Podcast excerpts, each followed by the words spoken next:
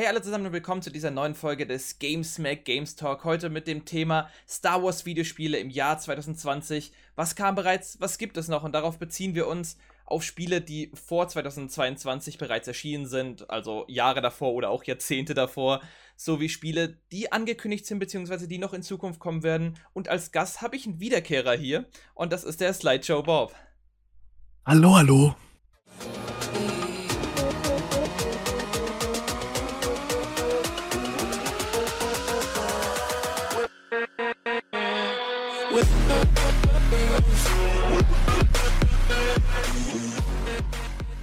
Genau, und dann würde ich auch direkt reinstarten. Und zwar generell mit Spielen, die wir selbst gespielt haben. Also für alle nochmal erwähnt, wir werden wahrscheinlich heute nicht zu allem zu sprechen kommen, weil Star Wars Videospiele einfach ein großes Thema sind.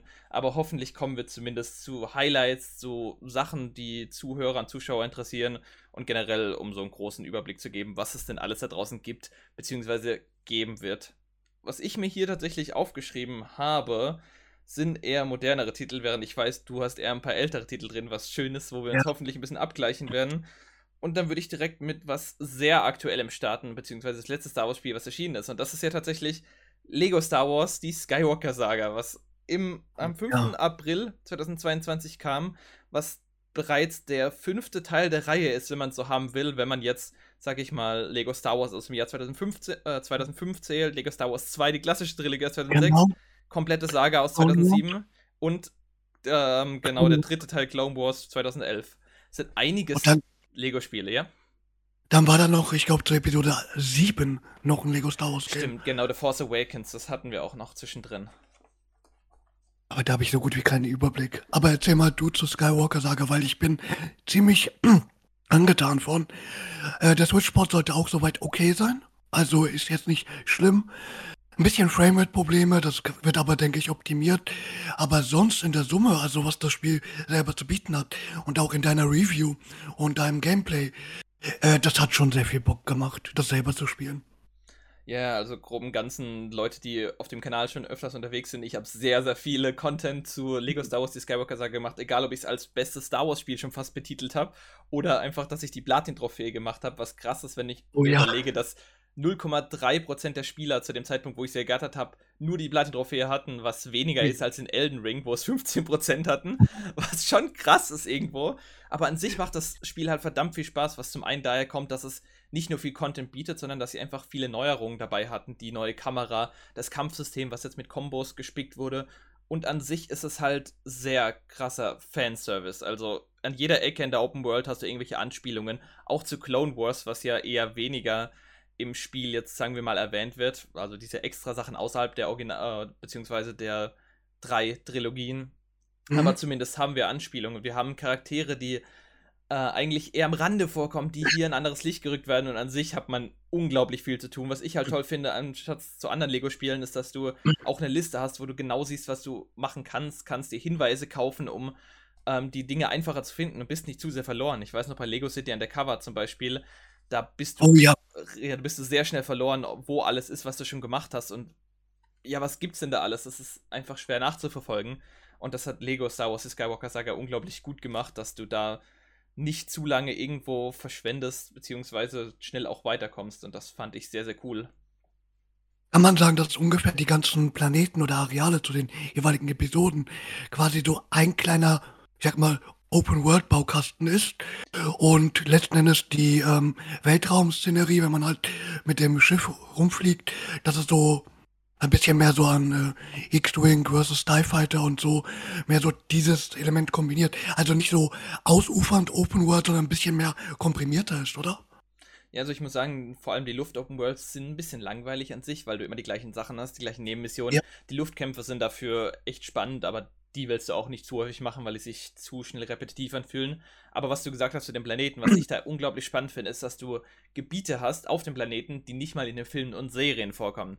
Du hast sogar Gebiete, wo du ein bisschen hinten dran schauen kannst. Was ist da noch? Oh, was wurde nicht gezeigt? Und das sind so kleinere, äh, nochmal so kleinere Fitzel, sage ich mal, in diesen ganz großen Gebieten. Und sowas wie, sagen wir mal, Tatooine hat ja drei kleinere Open Worlds, einfach für fast jeden Film. Du hast, du hast Mos Espa, Mos Eisley und die äh, Juckland-Wüste. bin ich mir unsicher. Aber zumindest hast du drei kleinere Open Worlds und das ist auch schon sehr, sehr stark, dass die Planeten, die in den Trilogien so einen größeren Anspruch haben, auch da viel größer äh, verwendet werden. Finde ich super. Also es klingt auf jeden Fall nach was, wo ich sagen muss, ähm, äh, endlich mal ein Lego-Titel oder Lego Star Wars-Titel, wo ich dann selber sagen würde, würde ich mir gerne für die Switch nachkaufen, nach dem Motto. Ähm, dir, weil, ja. du grad, weil du gerade Lego Star Wars sagtest, ich dachte, ich starte mal 2005, fing ja erstmal Lego Star Wars 1 an. Der PC, Xbox, die klassische PS2, GameCube, DS und GBA. Und das waren ja nur die, die Prequel-Trilogie, also Episode 1 bis 3. Ich weiß noch, wie ich die Demo am PC gespielt habe und da hatten die noch nicht diese Voice-Samples gehabt. Das war ja mehr pantomimisch, ein bisschen mehr so Gebrub, also Gebrabbel, nicht nur wie bei Banjo Kazooie, sondern wirklich eher äh, wie bei Rayman 2, wo die halt noch nicht die Voice-Overs hatten. Und das hatte schon so viel Humor und so viel Spaß gemacht. Das fand ich eigentlich einen ziemlich coolen Start. Und ab dann habe ich das, glaube ich, nur so am Rande verfolgt, die Lego Star Wars Reihe. Ja, also ich habe, mein erstes Lego-Spiel war tatsächlich die komplette Saga für den DS. Oh. Und das war spannend oh, als mit Kind, der, weil, mit der ISO, mit der ISO-Ansicht? Ja, ja, als Kind fand ich das echt spannend, weil vor allem viele Lags da waren und du manchmal echt viele Bugs umgehen musstest, aber als Kind oh dachte oh, ich, das wäre normal. Das war das Schlimme daran. Aber vielleicht noch einmal, um das erwähnt zu haben, ich glaube, mein Lieblingsspiel, bevor jetzt Skywalker Saga rauskam, war tatsächlich Lego Star Wars 3. The Clone Wars, äh, einfach aus dem Grund, weil du hattest einen Zusatz, den es so in Lego-Spielen nicht gab, und das waren Massenschlachten. Du konntest tatsächlich in Massenschlachten oh. befehligen und äh, da grö größere Kämpfe führen, was zu dem Punkt der Klo Klonkriege einfach super gepasst hat und du echt mehr machen kannst für ein Lego-Spiel. Und ich glaube, auch für viele ist so Lego Star Wars 3 eins der beliebteren Spiele, zumindest wenn man es gespielt hat, weil ich glaube, zumindest von den ganzen Lego Star Wars Spielen ist es eins der wenig verkauften, was leider schade ist, weil der mehr drin steckt, als man denkt. Aber Clone Wars war halt zu dem Zeitpunkt nicht so beliebt, wie es heutzutage ist. Das Witzige ist, das Ding kam ja für die PSP 360, PS3, Wii, PC und dem 3DS raus. Ja. Da möchte ich mal wissen, wie die Performance auf dem 3DS war. Ich hatte es tatsächlich nicht im 3DS, ich hatte es auf dem PC. Also ich hatte die normale Version, die gut gelaufen ist, deswegen mochte ja, ich es vielleicht auch. Aber 3DS boah, das ist wahrscheinlich ähnlich wie die DS-Version von den alten Star Wars-Spielen. Das war nicht die besten. Oh Gott. Ähm, da fällt mir gerade noch ein bezüglich wegen, genau, Lego-Spiele, äh, Lego-Spiele. Nicht unbedingt Lego-Spiele selbst, aber was ich dann hier aus dem Jahrgang von 2005 noch anerwähnen will, äh, bevor EA natürlich mit Battlefront äh, nochmal in den Reboot äh, Kampf eingestiegen ist, ähm, gab es ja Battlefront 2 und Battlefront 1 das Jahr davor oder ein halbes Jahr zuvor. Guck nochmal, war mal Battlefront 2, das war, nee, 1, 2004. Und der erste Battlefront-Teil war eher ein klassisches Battlefield mit Star Wars Skins, wenn du so willst. Du hast auch, äh, du hast nicht nur die Infanterie, du hast auch ähm, die Fahrzeuge, du hattest auch die Flugsachen, aber halt innerhalb der Map. Was ein bisschen schwachsinnig war, weil die Maps halt nicht sonderlich groß waren. So. Und noch dazu im ersten Battlefront war es dann halt so, dass halt die Helden, also wie Vader und Co., durch die KI gesteuert wurden. Beim klassischen Battlefront 2 war es halt so, je mehr Abschüsse du generiert hast, konntest du halt für einen gewissen Zeitraum die Helden selber steuern, wie Obi-Wan oder Grievous oder was weiß ich.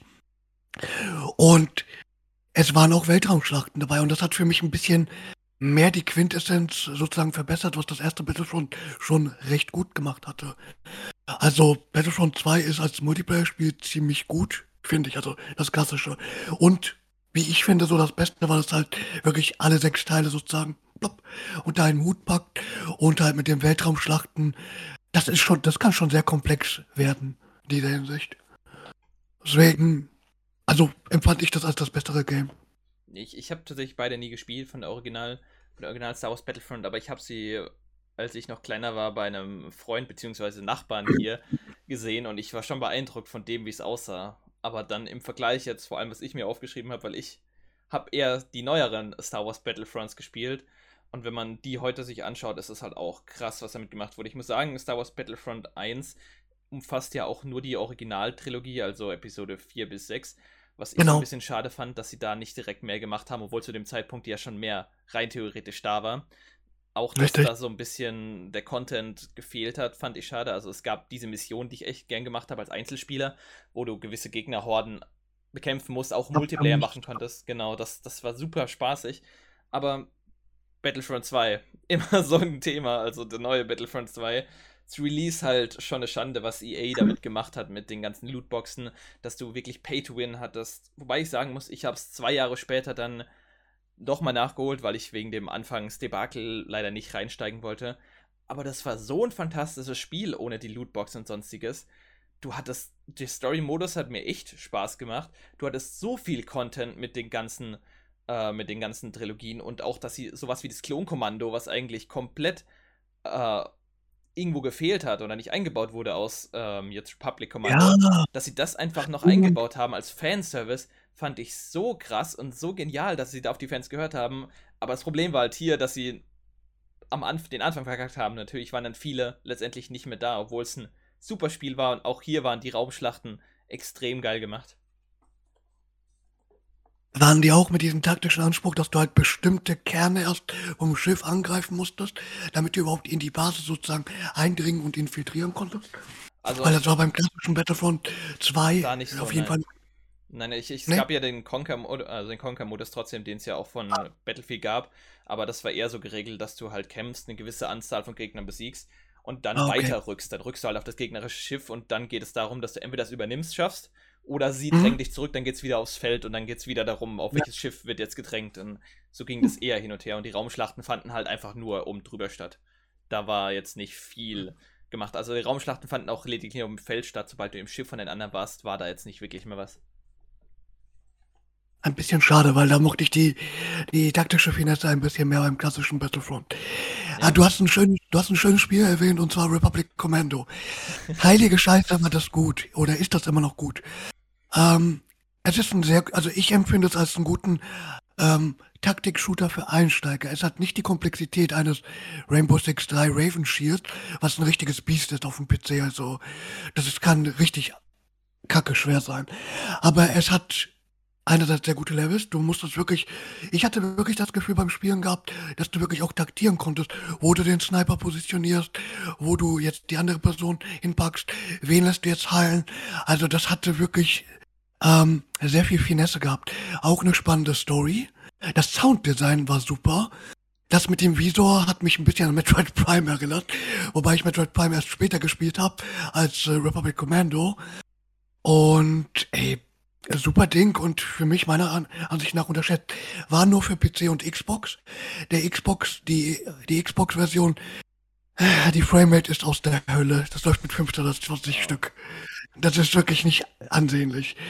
Ähm, aber sonst, und einziges Problem ist, so kann ich das zumindest vom Switchport sagen, ähm, da finde ich Aspire schlampt ein bisschen zu sehr, was die Umsetzung betrifft. Die optimieren am Anfang nicht immer die Framerate. Die schießen das raus, so ein bisschen halbgar und dann optimieren die das. Framerate ist jetzt ein bisschen besser, aber das Game kann locker 60 FPS ohne Probleme eigentlich hier cappen, auch auf der Switch. Und da finde ich das ein bisschen scheiße, dass halt an gewissen Stellen so extreme Framerate-Drops sind. Also da weiß ich auf jeden Fall, das liegt nicht an der Engine, weil am PC war das auf jeden Fall nicht der Fall. Das ist schade, weil ich will unbedingt eine der neueren Ports ausprobieren, weil ich habe nicht mehr Zugang zu, sagen wir, einer alten Xbox oder so. Und ich wollte es für die Switch. Ich glaube, die PS4 gibt es ja auch eine Version. Oder kann das sein? Doch, gibt es, Doch, gibt es. Oder ja. Also, du hast alle, du hast alle Dinge von Aspire in diesem Double Retail Pack. Stimmt, ja, ja. Wo du, wo du ähm, einmal Republic Commando und Episode 1 Race hast, dann Jedi Knight, Jedi Outcast 2 und Jedi Academy, also Jedi Outcast 3 dieser Hinsicht. Und ich hoffe, dass die das mit Quota 1 und 2 zumindest zusammen als Retail zusammenfassen, weil wenn es die schon als Limited Run Special Edition gab, warum sollte es die dann nicht als normale Retail-Version geben? Mhm. Also kann ich mir vorstellen, dass Aspire das halt normal so rausbringen würde. Ja, du machst mir richtig Lust auf das Spiel, weil ich wollte schon immer Republic Commando mal spielen, aber ich bin noch nie dazu gekommen. Und jetzt, wo du die Ports so ein bisschen schlechter gemacht hast, bin ich mir so unsicher. Aber ich wollte eh gucken, ob ich eine, ich glaube, Limited Run Games hatte eine angebotene physische Version zeitlang. Leider habe ich da nicht rechtzeitig zugegriffen. Vielleicht irgendwann mal wieder, weil ich will unbedingt so ein Spiel wie Republic Commando unbedingt physisch hier haben und das einfach nur loszocken, weil ich höre so viel Gutes darüber, aber irgendwie komme ich nicht dazu, das irgendwann mal nachzuholen. Allein der Anfang, du musst dir mal die die Intro-Szene mal anschauen oder so, wo dann halt die Klone aufwachsen. Erst in diesen em also nicht ganz in den Embryonal äh, Stadium, aber wo die schon als Säuglinge, Babys Mhm. sind, in dieser Kammer und du kannst dich dann wirklich umherschauen mit den anderen Klonen und so. Und die Musik, also das nicht nur das Sounddesign ist bombastisch, es hat auch ein äh, ein horrormäßiges Level mit 'nem Geisterschiff im Weltall, was so 'n bisschen Alien Isolation Vibes hat Boah, an einigen. Stellen, was auch saugeil gemacht ist von der Atmo. Und, äh, Musik ist brachial, richtig, hm, also geht durch Mark, sage ich dir. Gut, dann muss ich mir das ja auf meine Liste wieder schreiben, damit ich da auch dran denke, das mal nachzuholen. Ja, mache Apropos, ich.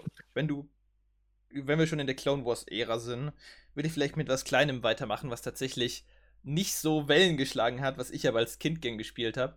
Und das ist Star Wars The Clone Wars Republic Heroes. Das ist ganz interessant. Erst vor kurzem äh, in einem Podcast, hab, äh, wo es darum ging, Hype Games, habe ich das erwähnt als so einen kleinen Geheimtipp, der zwar auf Metacritic echt schlecht ankam, aber ich nur gute Erinnerungen daran habe. Also kurz, ich habe es für die Wii damals gezockt und es ist so eine Mischung aus Ah, ein bisschen allem. Ja, es ist so eine Mischung aus irgendwie allem. Du hast äh, Jump'n'Run-Einlagen, du hast aber auch typische Hack- und Slash-Kämpfe und du hast auch zwischendrin mal Klone, die du übernehmen kannst. Das heißt, du hast wirklich sehr viel Abwechslung drin. Ich erinnere mich aber nicht wirklich daran, weil es ein gutes Spiel letztendlich war, weil auch heutzutage bin ich mir ganz sicher, das ist kein gutes Spiel gewesen. Aber es hat einen Multiplayer-Modus und ich kann mich erinnern, dass ich mit Freunden halt wirklich zusammen in der Wii saß und wir dieses Spiel, ich weiß gar nicht, wie lange das gedauert hat, aber vier bis fünf Stunden höchstens, äh, haben es auf einen Rutsch einfach durchgezockt und das hat so viel Spaß gemacht, weil auch so viel Scheiße passiert ist, einfach weil die Jump'n'Run-Elemente zum Beispiel echt mies umgesetzt waren. Du bist immer runtergefallen, du konntest nie einschätzen, wo du hinspringst. Aber vor allem im Koop hat mir dieses Spiel richtig Spaß gemacht. Und bevor ich es vergesse zu erwähnen, das kam 2009 raus. Ich glaube, ungefähr 2010 habe ich es gespielt gehabt. Aber interessantes kleines Spiel, was jetzt nicht so gut ankam, aber was zumindest mir damals echt viel Spaß gemacht hatte mit Freunden. Und da hast du gleich die Brücke dazu angeschlagen, weil ich habe überlegt, welches Clone Wars Game meinst du? Und ich hatte eins gehabt, das war auch The Clone Wars von 2002, Okay. GameCube, PS2, Xbox. Und das war ein Third Person geballert, größtenteils eher in den Fahrzeugen. Äh, gab's auch Stellen, wo du halt mit Mace Windu innerhalb der Klonarmee was gemacht hast. Ich glaube, grundsätzlich war nur Mace Windu und Count Dooku und noch ein dritter neuer Antagonist irgendwie drinne, was ein bisschen weird war. Ähm, das war aber auch eher okay. Ich habe es mal kurz auf dem Gamecube angespielt, aber hat mich nicht sonderlich lange gerissen. Und weil wir gerade noch in den Klonkriegen sind, muss man muss man bitte erwähnen Bounty Hunter. Das Third Person ähm, oh Gott, was war's? Shooter, also Shooter mit Adventure-Einlagen mit äh, Django Fett, wo du halt Okay. die, ähm, wo du halt quasi als Kopfgeldjäger bestimmte Leute halt einfangen kannst auf neutralen Wege. Du kannst äh, die Passanten verbrennen, du kannst auch sehr brutal vorgehen, aber es ist eigentlich, äh, die Kamera ist halt nur für den Arsch ein bisschen bei dem Game. Aber es war PS2 und Gamecube, die Ära, und beleuchtet so ein bisschen so die Backstory zu Django Fett und wie er von äh, Count Dooku rekrutiert wurde, wo es dann halt in die Produktion dann ging, zu den, äh, nach Camino, zu den Klonen sozusagen, Ich denke mal, durch Disney ist es auch nicht mehr Canon, oder? Hm? Also, das ist nicht mehr Part des, der normalen Storyline, sondern der Legends-Bereich. Weiß eher. ich nicht. Ich glaube ja. Ich glaube, Ich glaube alle, ja. weil das war ja noch vor Disney und alles vor Disney zählt ja nicht mehr zum offiziellen Richtig. Canon, sondern nur zum Legends-Bereich. Deswegen schade, weil das wäre cool, das eigentlich so eine Geschichte auch im Canon-Bereich zu haben. Richtig. Aber das ist auch so eines der Dinge, die sehr interessant sind. Und ich erinnere mich nur an das Cover, wo die Xbox damals rauskam, Obi-Wan. Das war ein Third-Person-Action-Adventure. Sehr wack, sehr komisch. Okay, das ist aber ungünstig gewählt. Wahrscheinlich dachten sie, Gut. verkauft sich nicht anders. Ja, das war wahrscheinlich der Punkt. Das war wahrscheinlich der Punkt. Oh Mann, oh Mann. Hast du noch mehr so kleine Spiele, von denen ich noch nie gehört habe? Weil das ist echt interessant. Boah, da habe ich, da hab ich einige. Also kurz, nur kurz gesagt, wir haben einmal Force Commander, das ist ein bisschen klassisches Strategiespiel. Sieht ein bisschen aus wie das erste Empire Earth in 3D. Ähm, war nicht so gut, habe ich vernommen. Dann gibt, gab's noch Galactic Battlegrounds, ist ein bisschen von der Engine wie Age of Empires 2. Sieht wirklich ganz genauso aus. Dann gibt's noch so ein so ein Strategiespiel mit äh, der ganzen Jar Jar Rasse.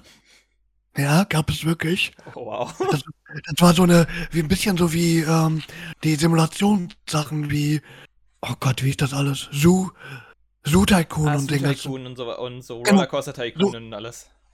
Genau, so ein bisschen so in diese Richtung gehend. Okay. Das gab ja, das ist kein Witz, das, die haben wirklich viel damals gemacht.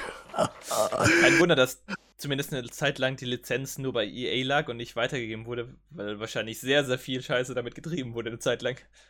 Ja, und Lernsoftware und was weiß ich nicht alles. Ja, da gab's schon, da gab's viel Crap, aber sehr viel Crap. Und ich habe jetzt nur ein paar der Kuriositäten hier mir notiert. Ah, Masters of, Ter of Terraskesi. Ein Oh ja, das habe ich erst vor kurzem gesehen. Ja, ja. Dieser Fighter, oder? Das ist dieser 2D-Fighter, Ja. der richtig lächerlich aussieht zu manchen Teilen, finde ich.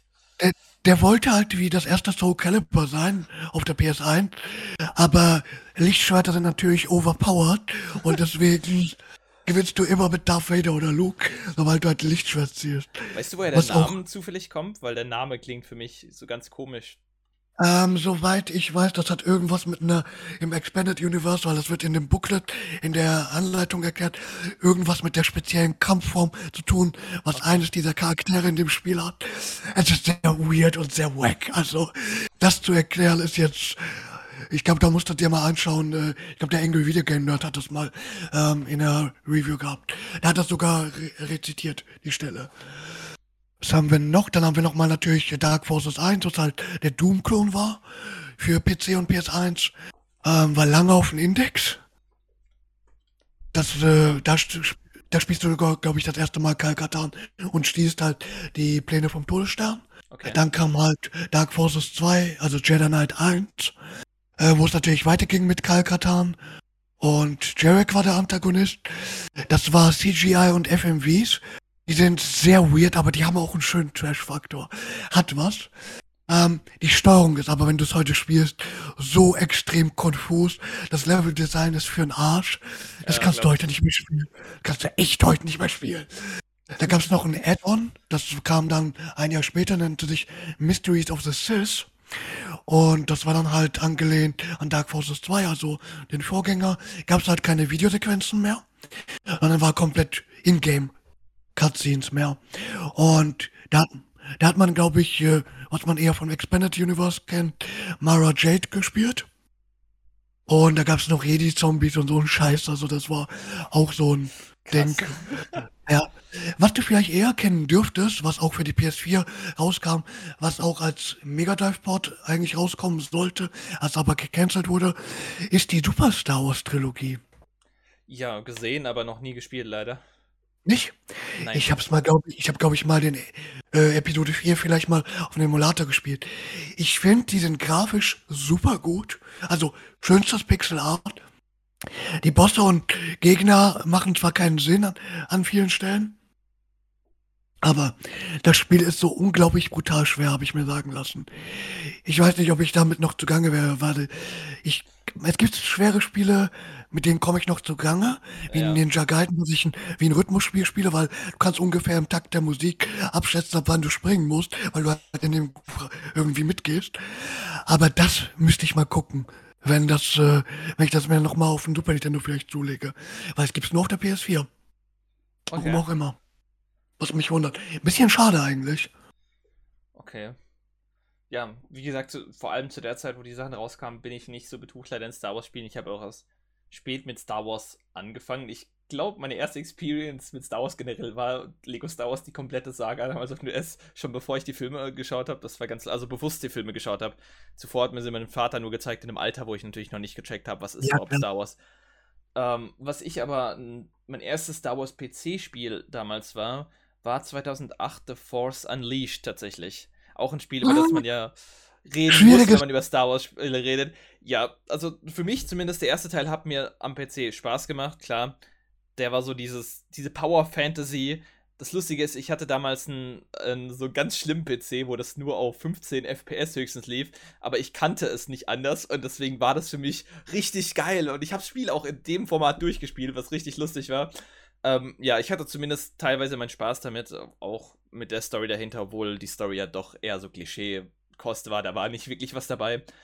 Dann habe ich mir für die Wii Jahre später den zweiten Teil geholt. Und oh boy, das war echt mies, was ich da erwartet habe. Es war einfach kurz und irgendwie war es nicht das, was ich mir von der Fortsetzung von Force Unleashed erhofft hatte. Also ich weiß nicht, wie deine Erfahrung da mit den beiden Spielen steht.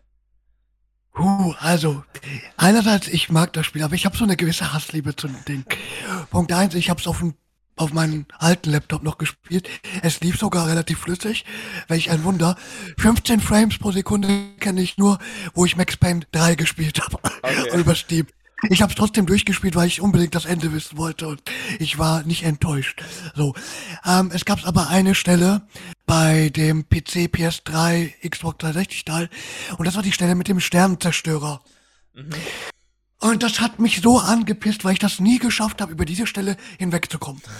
Deswegen habe ich nie das Ende gesehen. Und du wirst lachen, ich habe den PSP-Port, der ja ähnlich wie die PS2, ähnlich wie die Wii-Fassung und die Switch-Version ist eins zu eins wie PSP, PS2 und mhm. der Wii-Port.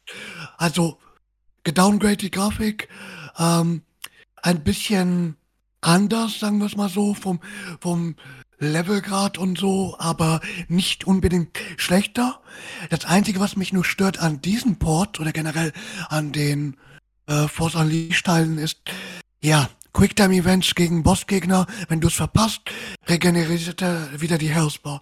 Das ist so ein Game Design-Element, was mich ein bisschen ankackt, leider. Mhm. Sonst, summa sum, sonst summa summarum, äh, auch wenn ich die PSP-Fassung durchgespielt habe, ich bin beim zweiten Playthrough, äh, finde ich nicht schlecht. Ich finde es eigentlich soweit okay. Den zweiten Teil habe ich leider nicht mehr gespielt.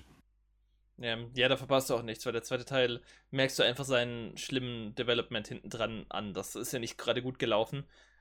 Und auch. Viel, viel Crunch oder wie? Ja, zu dem Zeitpunkt war das noch nicht wirklich Crunch. Da war einfach viel Lizenz, viel und her. Und dann war mhm. es ja eigentlich nicht direkt ab oder nicht direkt entwickeln gewollt, sondern es war eher so dieses, oh, guck mal, der erste Teil hat gut funktioniert, lass mal Cash Grab machen.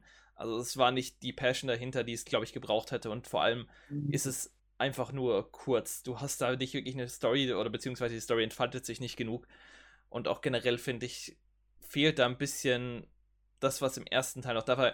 Klar, sie mussten irgendeine Story jetzt bringen, weil schließlich ist Starkiller im ersten Teil, Spoiler ab der Stelle, ähm, gestorben und da mussten sie ihn irgendwie zurückbringen und dann nehmen sie einen Klon dafür und irgendwie das Story-Element finde ich, ja, es passt zu Star Wars, aber in dem Moment hätte ich mir gerne gewünscht, dass es irgendwo derselbe Starkiller ist. Und damit man irgendwie das Erlebte im ersten Teil nicht einfach wegwäscht und sagt, hier, guck mal, das ist ein neuer, der hat was anderes erlebt oder der erlebt das ist anderes. Das ist schon ein bisschen blöd gelaufen. Aber ja, zumindest hörst du auch nichts Gutes vom zweiten Teil, generell. Schade, weil eigentlich fand ich äh, so die Idee und den Anfang mit Camino, was ich da gesehen habe in dem Gameplay-Kram, gar nicht immer so schlecht. Das hat schon so einen gewissen Impact gehabt. Aber dann, wenn ich dann so sehe, so die Bosskämpfe und das fast alles nach dem gleichen Schema da abläuft, mir so, hm, okay. Schade. Apropos erster PC-Spiel, oh. da sagst du jetzt, da, da komme ich wieder mit Jedi Outcast Jedi Knight 2 an. Das ist ja sowohl für GameCube, Xbox, PC, Switch und PS4, also wie wir es vorhin auch angesprochen hatten. Und das war halt mein erstes Star Wars äh, PC-Spiel. Ich habe den GameCube-Port. Der GameCube-Port ist ein bisschen bescheiden, was die Framerate betrifft. Ist aber soweit okay unter den technischen Möglichkeiten, was der GameCube macht. Zum dritten Teil, also Jedi Academy, wurde auch ein Port gedacht, aber wurde dann gecancelt leider, was ich schade finde. Ähm, zu Jedi Academy sage ich später noch was dazu. Ähm, du spielst halt wieder Kalkatan. Nach der klassischen Trilogie und nach den ganzen ähm, Erlebnissen von Dark Forces 2. Und am Anfang bist du ja nur mit den Schusswaffen unterwegs. Lichtschwert bekommst du erst später in der Akademie. Akademie triffst natürlich auf Luke, wie du ihn sonst von nach Episode 6 kennst. Und der das Leveldesign ist am Anfang ziemlich vertrackt.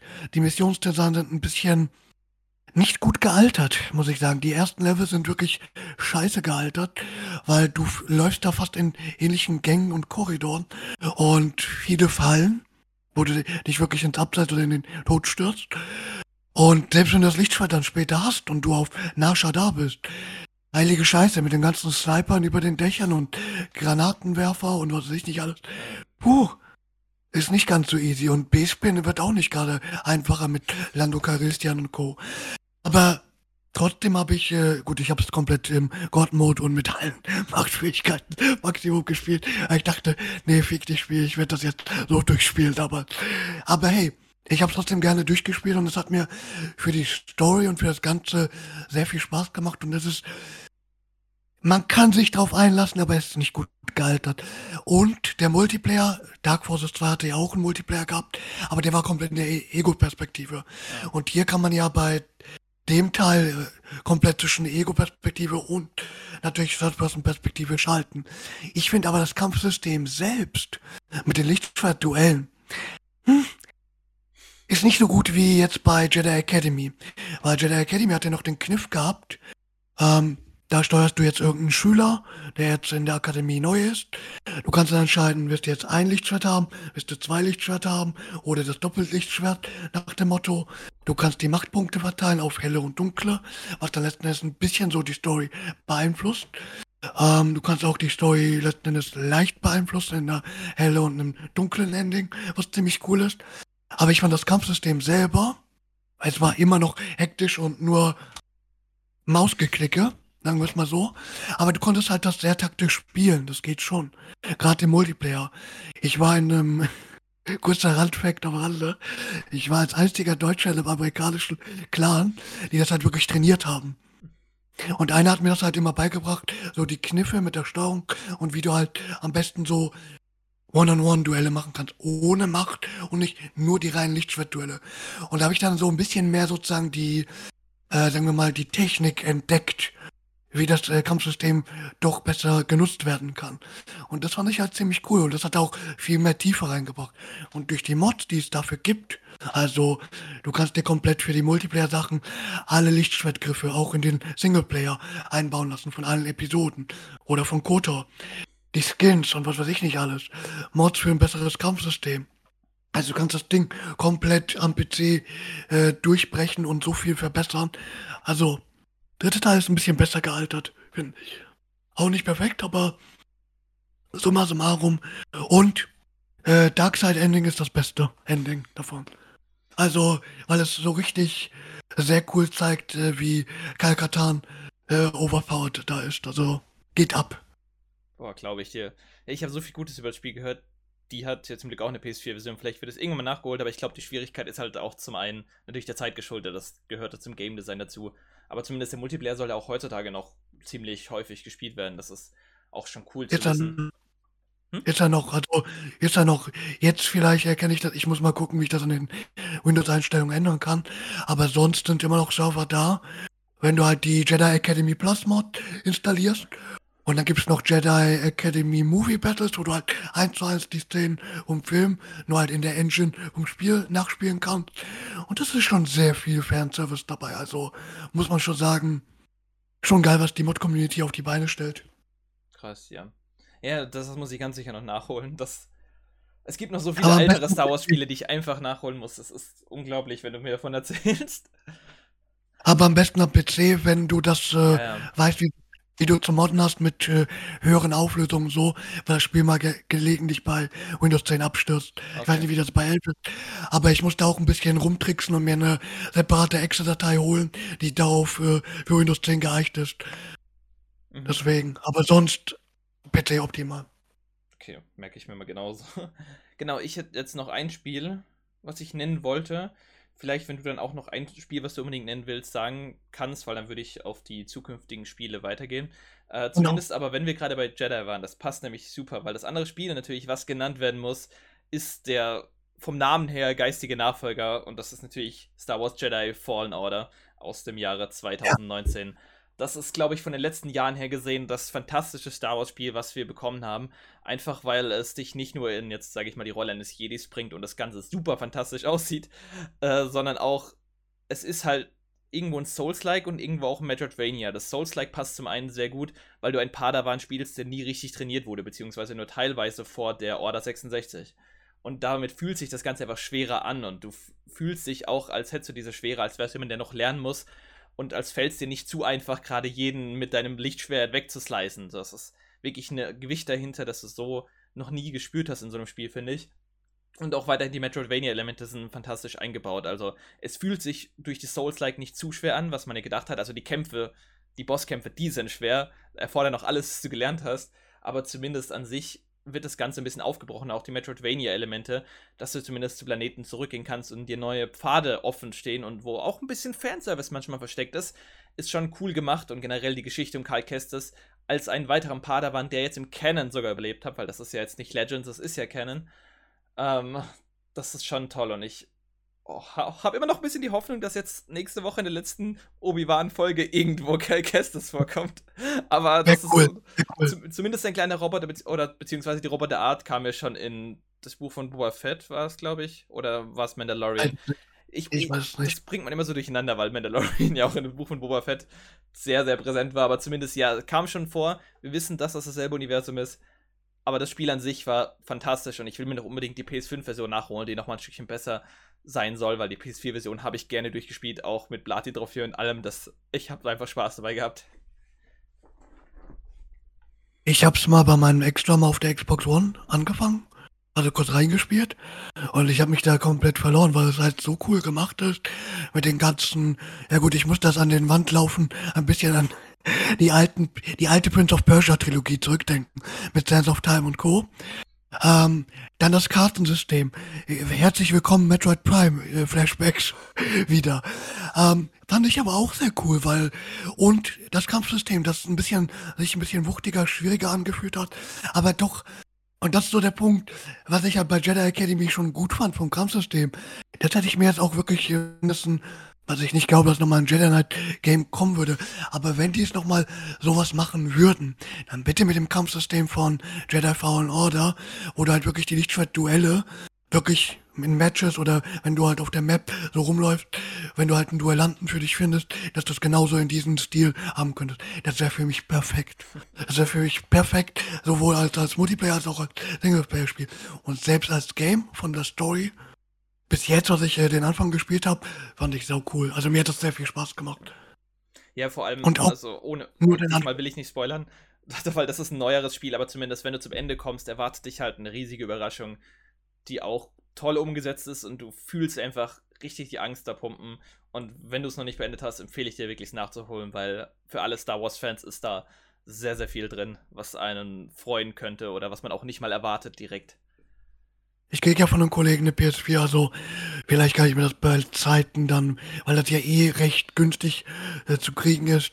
Ähm, ja, ich muss aber trotzdem noch immer meine PS3 anschließen. weil da gucke ich immer ab und zu rein. Ja. Immer wieder. Genau, was, jo, was ist noch das Spiel, was du erwähnen willst? Noch ein das Spiel, Boah. was du nicht vergessen kannst. Ja, ich muss es anerwähnen. Äh, die beiden Kotor-Spiele. Teil 1 habe ich auf dem PC gespielt. Ich weiß noch, wie gut das auf der Xbox, auf der klassischen Xbox lief. Mit stabilen 30, manchmal 20 Frames, aber das war stabiler.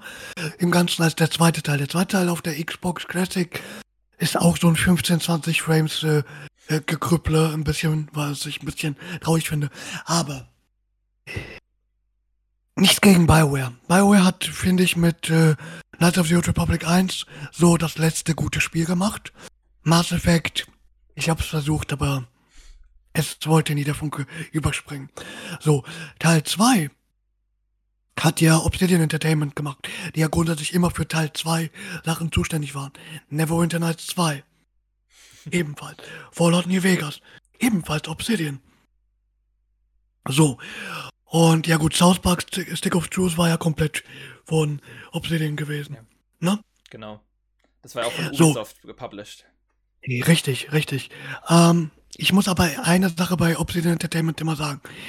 Die bringen gameplay-technisch immer sehr frischen Kram rein.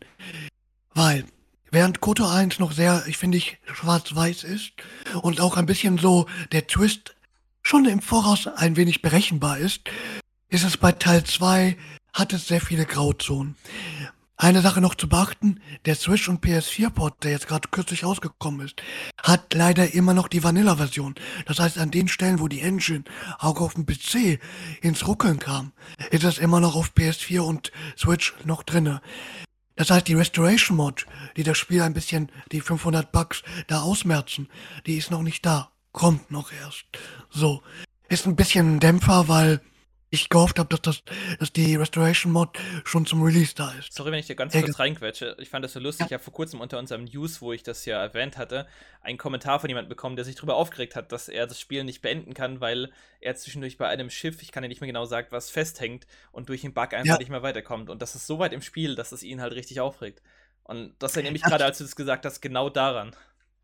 Das ist genau das Problem beim zweiten Teil, weil ähm, der zweite Teil hatte schon damals Crafting-Elemente gehabt dass du wirklich Gegenstände herstellen konntest. Ja, du konntest Waffen upgraden und äh, Rüstung. Ja, in Kota 1 war es noch sehr einfach, aber hier hat das Ding so ein Maß an Komplexität und Tiefe gehabt. Dann, was ganz wichtig ist zu erwähnen, ähm, ist, warte, jetzt muss ich selber mal kurz auf den Notiz Alles schauen, was da. Ah, da, da, da, Waffenrüstung, Crafting-System. Spiel ist unfertig, habe ich gesagt. Durch die Restoration Mod hast du jetzt noch zusätzliche Planeten, die in dem Code drinne waren, aber die leider rausgekattet werden mussten im finalen Spiel aufgrund des Zeitmangels. Die hatten mit Chris Avalon nur, glaube ich, ein Jahr Zeit gehabt, das Spiel fertig zu machen. Das, das erkennt auch leider. Die Ha? So ein Jahr ist aber echt wenig für so ein großes RPG. Leider, leider, leider. Und deswegen sind einige Areale gecuttet. Manche, es gibt einen Bereich, der ist nicht ganz perfekt fertiggestellt. Ich glaube, die Mod-Community versucht das gerade noch so zusammenzuflicken, dass es funktioniert. Und ähm, das Allerwichtigste ist halt das Prinzip, dass das Spiel mehr Grauzonen hat. Du hast zum Beispiel eine Stelle mit Greyer. Äh, du bist auf Nasha da und du kannst überlegen, ob du den einen Obdachlosen Geld gibst oder kein Geld gibst. Was kommt am Ende dabei raus? Egal, ob du dich für das Positive oder das Negative entscheidest, am Ende. Ja, der wird trotzdem von seinen äh, anderen, ich sag mal, obdachlosen Kollegen trotzdem gemeuchelt. Okay. Weil letzten, weil letzten Endes spielt es keine Rolle. Weil es gibt immer noch irgendwelche Auswirkungen von außen, die das Gefüge trotzdem nicht verändern. Mhm. Rein im Philosophischen gesprochen. Und wenn wir jetzt kurz auf den Philosophieteil angehen, grundsätzlich hat Kota 2 so viele Aspekte von ähm, Altruismus, dann Nietzsches Nihilismus. Also es hat so viele komplexe Grauzonen. Die Dialoge sind ziemlich komplex und haben mir bis heute noch so viel zum Nachdenken angeregt. Auch wenn das Ende so abrupt war in der Urfassung. Es in der Restoration Mod sollte es angeblich viel mehr aufgeklärt werden. Aber das Spiel selbst hat und vor allem du kannst deine Mitstreiter, auch wenn sie nur leicht äh, machtsensibel sind, kannst sie trotzdem dazu bringen, wenn du halt genügend Überredungskunst hast, etc., dass die auch zu Jedis werden. Aber du musst halt wissen, wie du es anstellst anhand der Dialogboxen. Also wirklich richtig überlegen, wie du den Dialog setzen sollst. Und weil die Dialoge so komplex sind und so viel dich zum Nachdenken anregen, finde ich es gut, dass zwei ein bisschen so der äh, The Last Jedi äh, der Reihe ein bisschen, weil es hat so viel mehr geboten als Teil 1 und es ist so viel tiefgründiger, wenn man sich so darüber, wenn man sich damit auseinandersetzt, richtig. Ja, ja, okay. Ich habe KOTOR 2 leider noch nicht gespielt. Ich war, nachdem du mir gesagt hast, dass es da noch nicht drin ist, wollte ich erstmal noch abwarten, bevor ich es mir doch hole, weil den ersten habe ich auch ja. erst vor einem Jahr jetzt nachgeholt. Auch die PC-Fassung mit Mods, weil ich einfach mhm. jetzt nicht wirklich die Switch-Version unbedingt davon wollte. Ähm, aber ja. Die Switch-Version, die Switch-Version vom ersten läuft aber wesentlich besser. Weil am Anfang hatte, weil am Anfang war beim Kampfbildschirm die Textbox so groß, dass sie fast ein Viertel des Screens eingenommen hat. Jetzt ist das zum Glück rausgepatcht und die Framerate ist auch stabiler. Aber warte bei Teil 2, bis die Mod dann da ist, bis es richtig gepatcht ist. Ja, das hatte ich auch vor. Ja, genau. Das sind einige Star Wars-Spiele, die wir da jetzt hatten.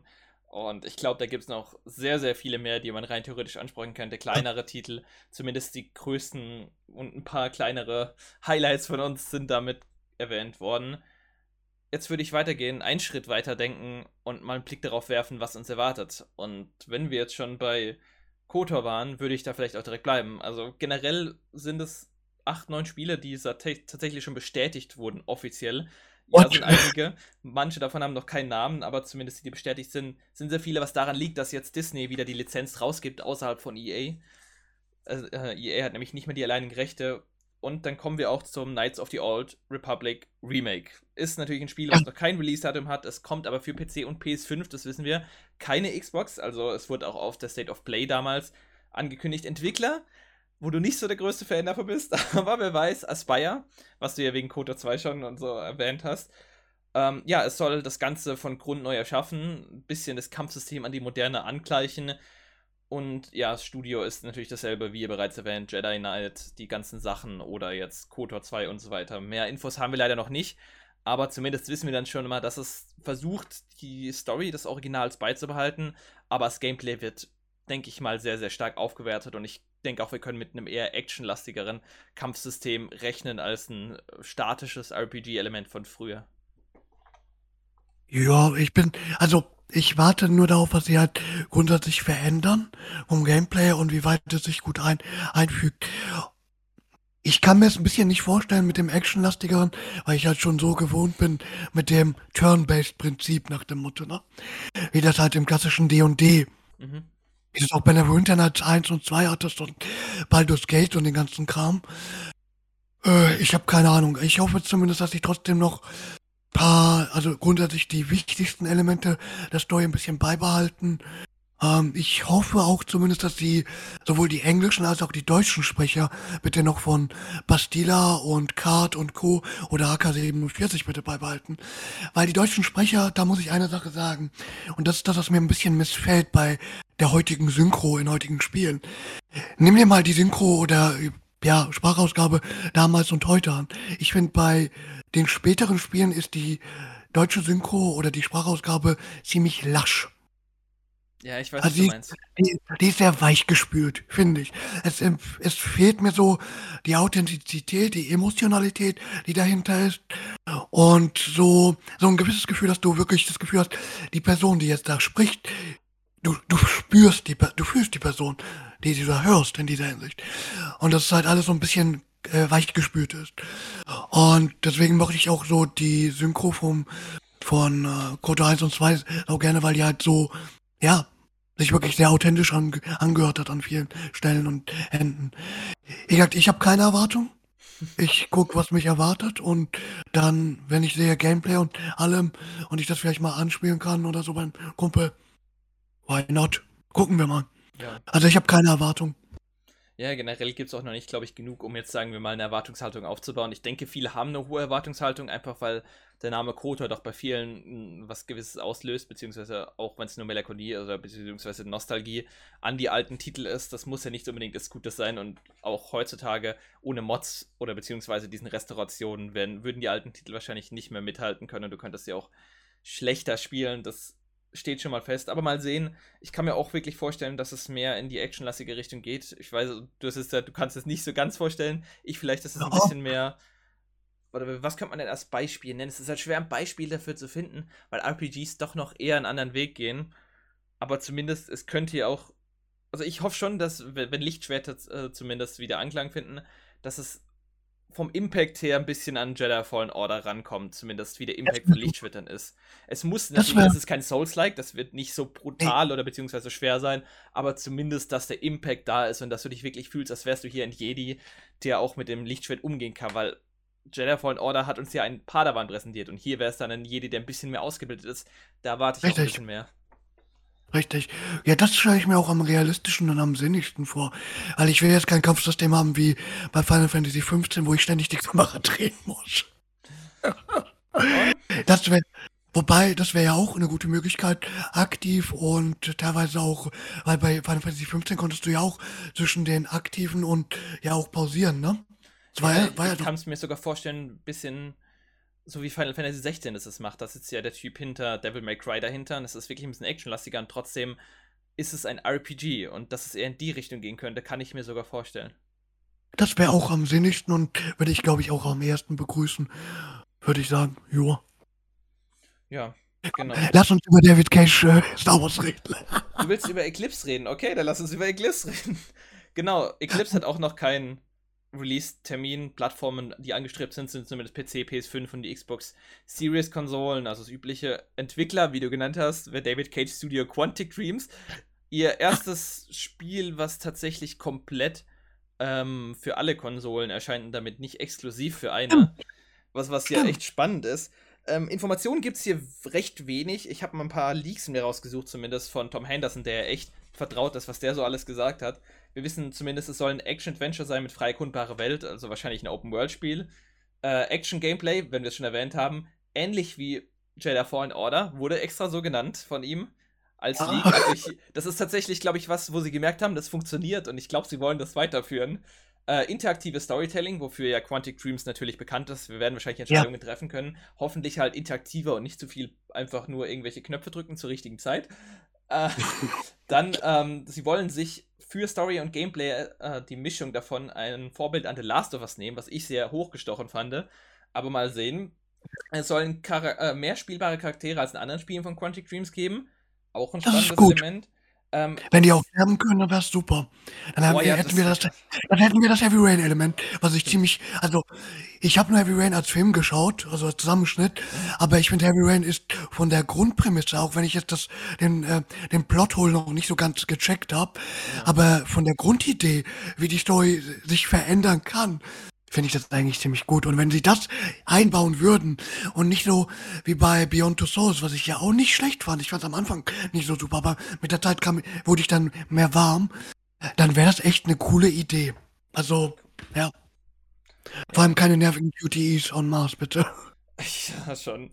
Was ich, was ich so ein bisschen schwierig fand, die einen Leak, den ich gesehen habe, war, dass es anscheinend kompetitive Multiplayer-Elemente hat. Und ist okay, können sie von mir aus machen, aber von mir aus kann es auch ein reines Singleplayer-Spiel bleiben.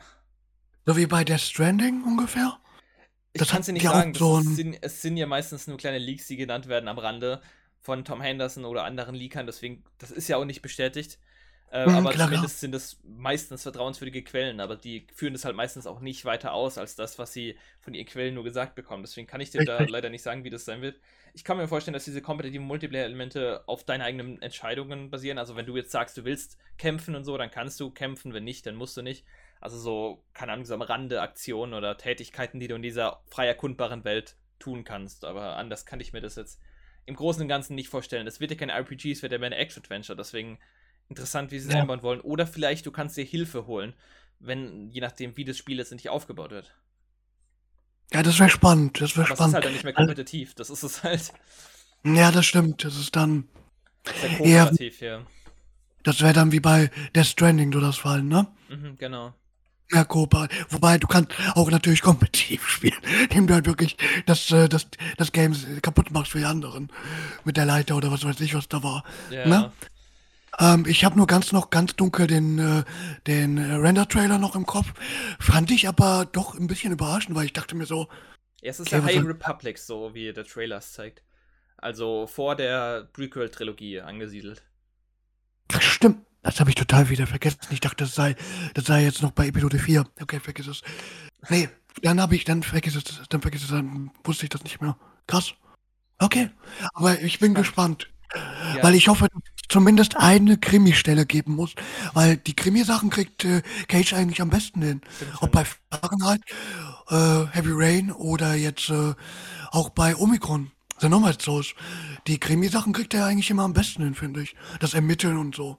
Ja. Diese Detektivische. Er hat ja auch in Detroit Become Human den einen äh, Ja. Android, der ja äh, Connor war und mit dem Det Detective, die halt sozusagen die ganze Sache untersuchen. Und das ist ja auch wieder dieser detektivische Aspekt. Das baut er sehr gerne in seine Spiele ein. Genau. Ja, das, es gibt ein Spiel in dieser ganzen Liste, das tatsächlich ein Release-Datum für dieses Jahr hat. Ähm, aber das ist jetzt auch nicht spannend. Das wollte ich nur kurz im Rand erwähnen. Das wäre Star Wars Ja. Hunters. Das ist halt ein kleiner Titel für Nintendo Switch und Handy von Zynga, diesem großen Handyspielentwickler. Was, Mm, ja, Also Multiplayer-Ding, ne? Genau, dieses kleine Multiplayer-Arena-Ding, was zwei Teams mit jeweils vier Huntern ist in sozusagen Film, äh, Filmschauplätzen, Arenen, die, äh, so, ich weiß gar nicht, was da genau alles genannt ist, aber es sind einfach nur kleine Arenen, wo du dich halt sozusagen als Bounty Hunter battlest. Ähm, aber Oder mit mehr Jedi. ist es nicht. Soweit War auch Jedi dabei? Ja, Okay. ja ich glaube, da war. Aber bin ich mal gespannt, wenn das Free-to-Play ist. Schau ich mal an. Mhm. Klar wird es wahrscheinlich wie bei, wie bei allen Singer-Spielen wahrscheinlich dieses ähm, Pay-to-Win-System sein. Ja. War ja auch, war ja auch bei, hatten die nicht auch Pokémon Unite gemacht?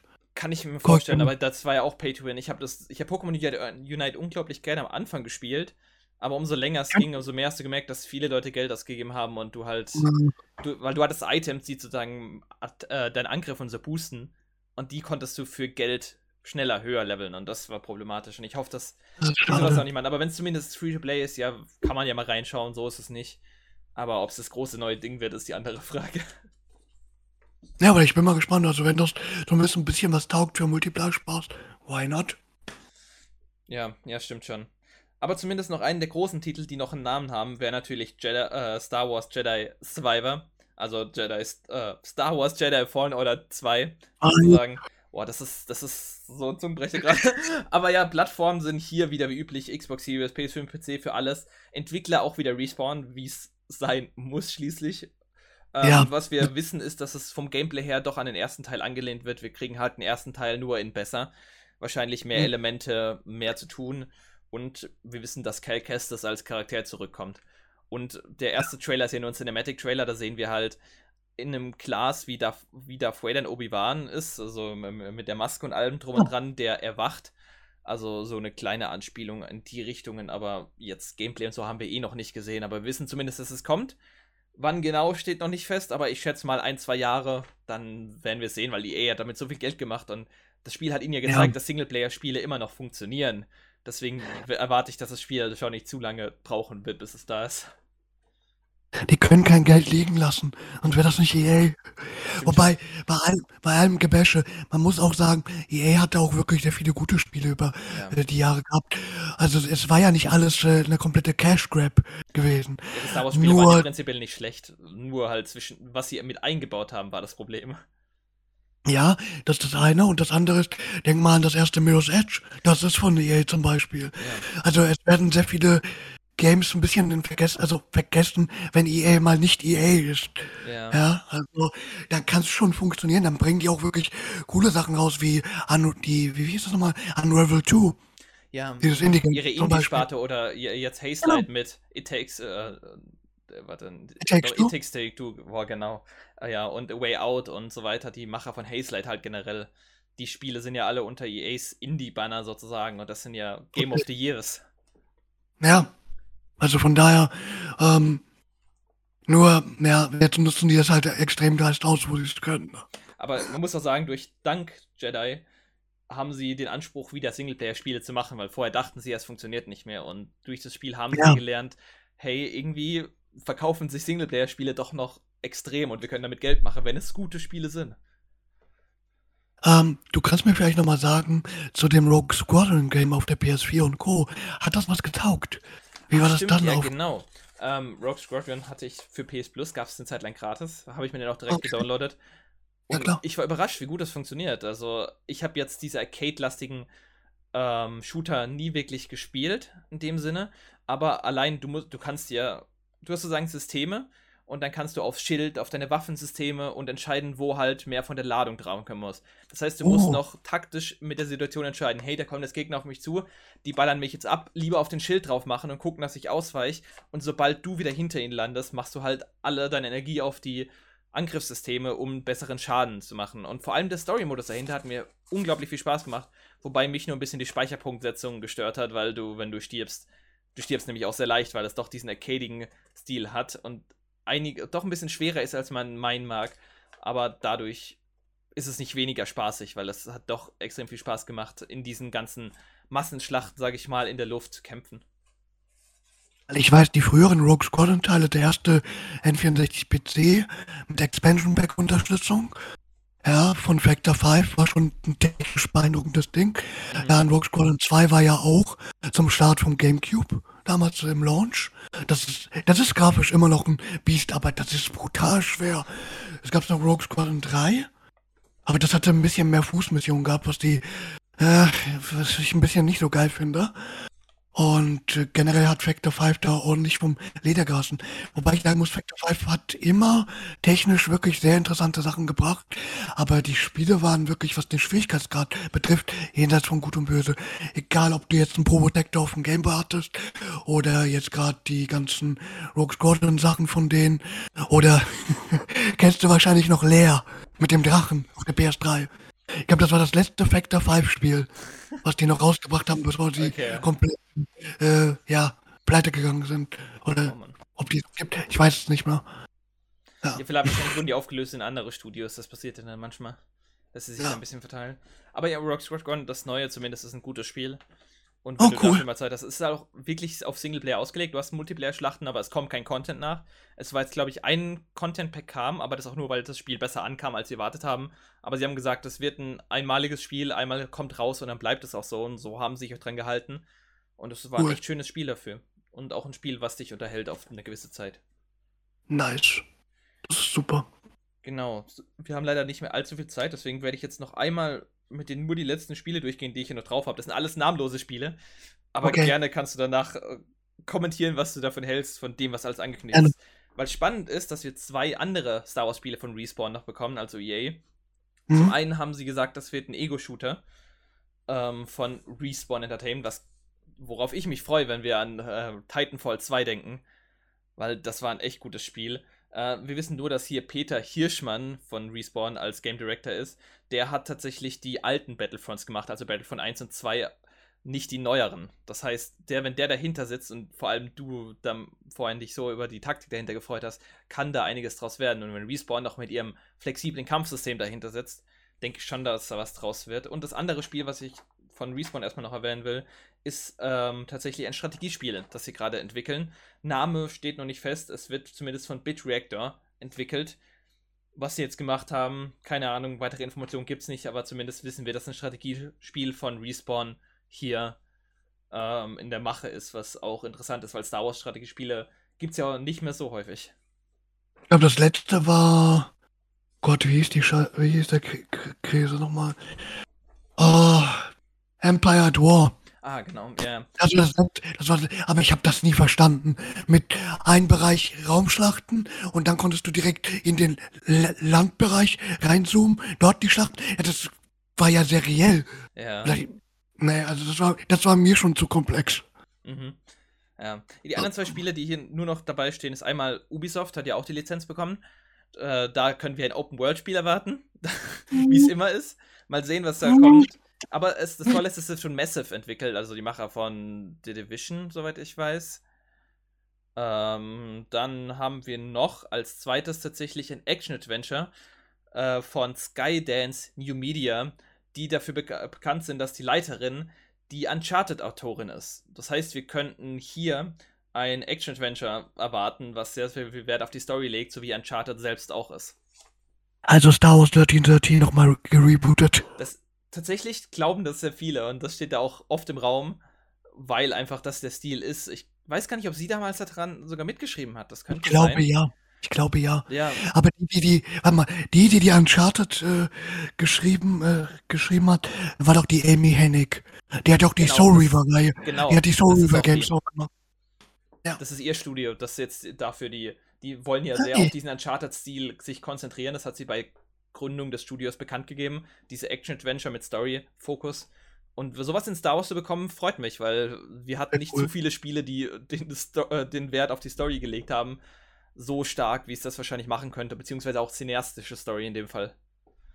Ja, dann heißt, warte mal, aber davor, der, der vorige Teil war ja, also 1313 war ja von Visual Games, den Dead Space-Machern, ne? Bis sie halt komplett dadurch leider in die Brüche gegangen sind. wegen Genau. dem Kram. Was ich auch ein bisschen schade finde, weil Visual Games sind ein bisschen, meiner Meinung nach, bekannt, dass sie halt echt sehr krasse, brutale Spiele hatten. Abseits jetzt von Dead Space nehme ich jetzt nochmal Dantes Inferno rein. Ne? Ja. Aber ich fand trotzdem, sonst im Zuge dessen waren die Spiele trotzdem immer nicht schlecht gewesen. So. Aber bin ich gespannt. Bin ich gespannt. Ja, gibt einige coole Titel, die uns erwarten. Wann sie kommen, steht da noch nicht fest, aber wir wissen, dass sehr viel der Mache ist. Ich denke, das hängt auch damit zusammen, dass Disney jetzt halt die Lizenz wieder breit gefächert rausgibt, deswegen auch die ganzen Ankündigungen hintereinander. Und auch, dass wir wissen, dass ja jetzt zwischen, äh, zwischen Avatar-Filmen immer ein Star Wars-Film kommen soll. Der nächste wird ja wahrscheinlich der von Taika Waititi, wie es derzeit aussieht. Aber der hat noch nicht mit Dreh angefangen, deswegen mal sehen, ob das überhaupt noch rechtzeitig was wird. Aber zumindest glaube ich, dass vor allem durch die Serien jetzt wieder so ein Hype generiert wurde, dass einfach so viele jetzt auch Spiele angekündigt haben, schon im voraus, die überhaupt noch in Entwicklung sind oder die Entwicklung gerade gestartet hat, einfach um ein bisschen Mhm. mehr Shareholders ranzubekommen, beziehungsweise Investoren, die das Ganze mit ein bisschen mitfinanzieren, weil jetzt sagen wir mal, abseits von Ubisoft und Respawn, sowas wie dieses Skydance New Media ist komplett neu, das ist ihr erstes Spiel. Und die brauchen schon Investoren, um so große Spiele wie eine Star Wars-Lizenz zu stammen. Das ist richtig. Das ist richtig. Genau. Ja, und leider sind wir mit der Zeit auch langsam am Ende. Ich würde noch sagen, ein letztes Fazit deinerseits. Ja, und zwar spielt Shadows of the Empire auf dem L64 mit schönen Nebel und Mono-Sound. Und denkt dran, die Speedbike-Mission ist der allerletzte Rutsch. Das macht Spaß. Sehr tolles Fazit. Genau damit muss ich jetzt die Zuschauer und Zuhörer entlassen. Dir erstmal danke, dass du dabei warst. Immer wieder cool mit dir zu reden. Hoffentlich bald wieder. Und an Zuschauer und Zuhörer, danke, dass ihr wieder zugeschaut oder zugehört habt, je nachdem Spotify, YouTube, sonstiges. Gerne einen Kommentar schreiben, wenn wir euer Spiel nicht erwähnt haben, was ihr unbedingt haben wollt. Gerne die Kommentare damit, wenn ihr auf Spotify seid. Geht rüber auf YouTube, schreibt's da rein. Immer gern gesehen. Wir werden uns beide nochmal darüber austauschen, vielleicht, wenn wir Kommentare bekommen, mal sehen. Aber ja, dann hoffentlich bis zum nächsten Mal. Ciao, ciao.